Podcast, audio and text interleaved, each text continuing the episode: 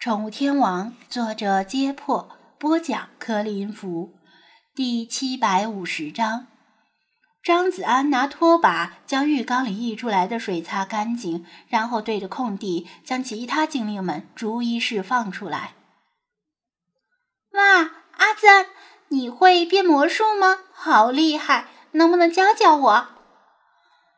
美人鱼看着一只只精灵凭空出现，惊得目瞪口呆。喂，阿泽安是谁呀？张子安问道。他眨眨眼睛，装出一副无辜的样子。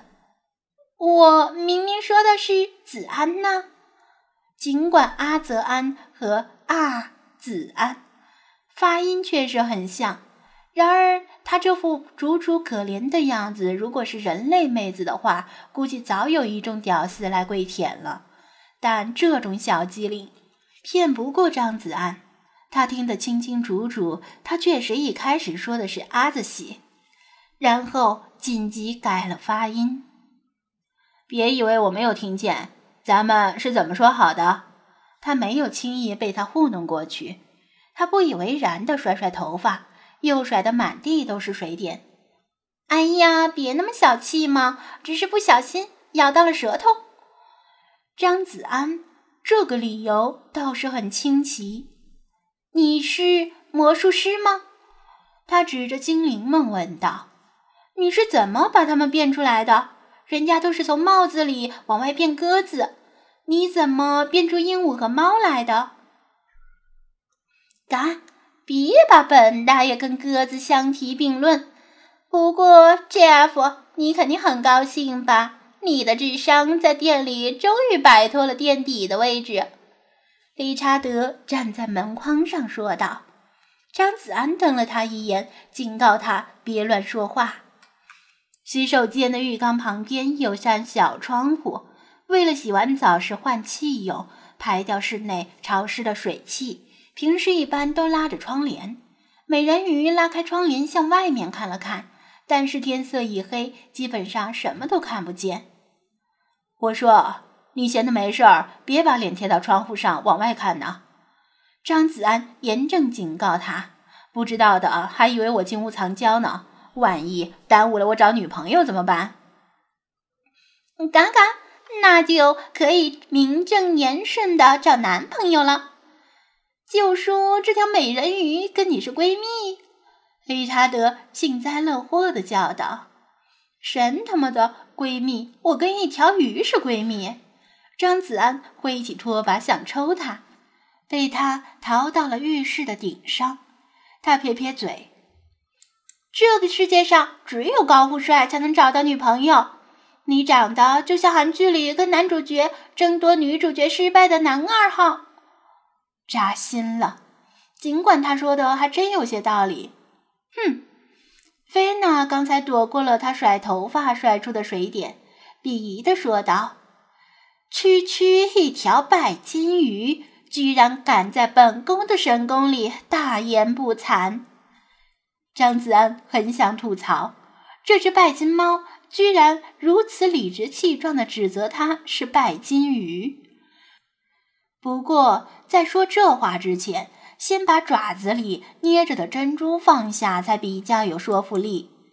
自从菲娜在海边捡到这颗大珍珠，简直是爱不释手，时常拿在爪子里把玩，就好像其他猫玩弄毛球差不多。咦？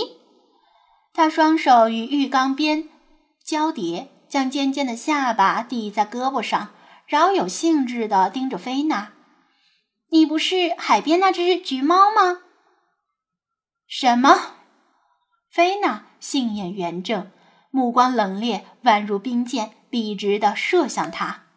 这里可不是海边，本宫奉劝你在说话前考虑清楚，须知祸从口出，以免悔之晚矣。他满不在乎地吸吸鼻子，不是海边吗？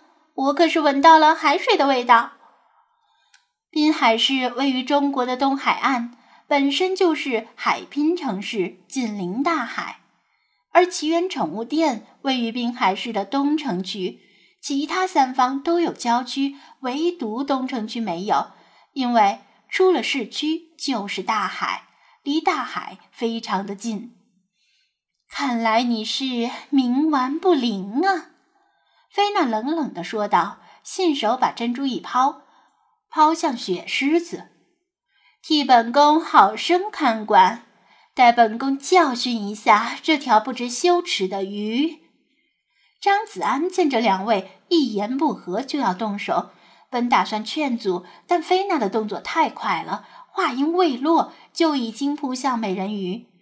在他想来，他离开了海边，不太可能继续用尾鳍拍击海水护身了，否则这浴缸的水没两下就拍完了。他确实没有拍水，见菲娜靠近，他很干脆的往下一滑。把脑袋和脖子也没入水里，躺在了浴缸底部。菲娜扑了个空，落在窗台上，隔着水面与他互瞪。他不想把身体的毛发沾湿。再说，他就算把爪子伸进水里也不够长，摸不到水底的他。本宫倒要看看你能在水里躲多久。他好整以暇地伏在窗台上。准备等他出水面时，好好教训他。然而，一分钟过去了，两分钟过去了，五分钟过去了。美人鱼舒舒服服地躺在水底，根本没有浮出水面换气的意思。看样子，他能在水里躺到地老天荒。菲娜，现场的气氛有些尴尬。张子安走过去，打圆场道：“呃，算了，菲娜，你是那什么十三世不朽神国的守护者，就别跟这条咸鱼一般见识了。”是菲娜帕里斯十三世。菲娜怒视：“你身为本宫的下仆，连本宫的全名都不记，要你何用？”喵喵喵，阉掉，阉掉。雪狮子像杂耍一样，用额头顶着珍珠，趁火打劫。好，好，好，是菲娜帕里斯十三世。这次我记住了。张子安敷衍般说道。菲娜觉得这般对峙下去确实没有意义，再加上她肚子饿了，便决定暂且放过他。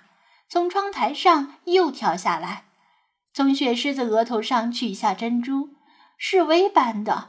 对张子安说道：“通知御膳房，本宫今天晚上要吃烤鱼。他平时都吃烤鸡肉，今天突然吃烤鱼，显然是为了恐吓美人鱼。没想到，美人鱼哗啦一下从水里冒出头，举起一只胳膊附和道：‘啊，子安，我我我也要吃烤鱼。’”张子安，你是故意的吧？先把我的名字念对再说。不小心你咬了下舌头嘛。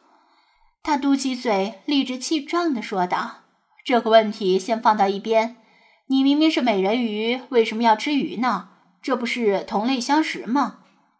张子安无力吐槽：“我才不是鱼，我是人鱼，而且是一条美美的人鱼。”他双臂抱胸，很认真地说：“我在海边听人说过，山不在高，有仙则名；水不在深，有鱼则灵。虽然这是一件陋事，但是只要有我在，就棒棒的。”张子安正想吐槽这句似是而非的话，没想到菲娜率先吐槽了：“胡扯！明明是山不在高，有猫则名。”他不屑地说道：“查老爷子，帮我按住刘禹锡的棺材板儿。”张子安向老查求助，老查苦笑多时，说道：“世华，正如你所言，你不是鱼，而是人鱼。既然沾上了一个人字，就应该遵守人的礼仪教化。”他抬起一只前爪，指着他光溜溜的肩膀，说道。你不着寸缕，成何体统？实是忧伤风化。老朽劝你多少穿些衣服如何？嘎嘎，这里有人，巴不得他不穿衣服呢。理查德促狭的向张子安挤挤眼睛。衣服？他看看老茶的长袍，又看看张子安的衣服，就是你们这些吗？我倒是想穿，但没有衣服可穿呢。再说会被水弄湿吧？这确实是个问题。他如果不穿衣服，张子安总控制不住自己乱瞟的眼神。呃，其实有些衣服是可以在水里穿的，他建议道，比如说泳衣。那好的，我要穿泳衣，美美的泳衣。他高兴地用尾鳍轻轻地拍打着水面，指着张子安说道：“既然是你的建议，就去给我买几件吧。”张子安，我操，让我去买女装。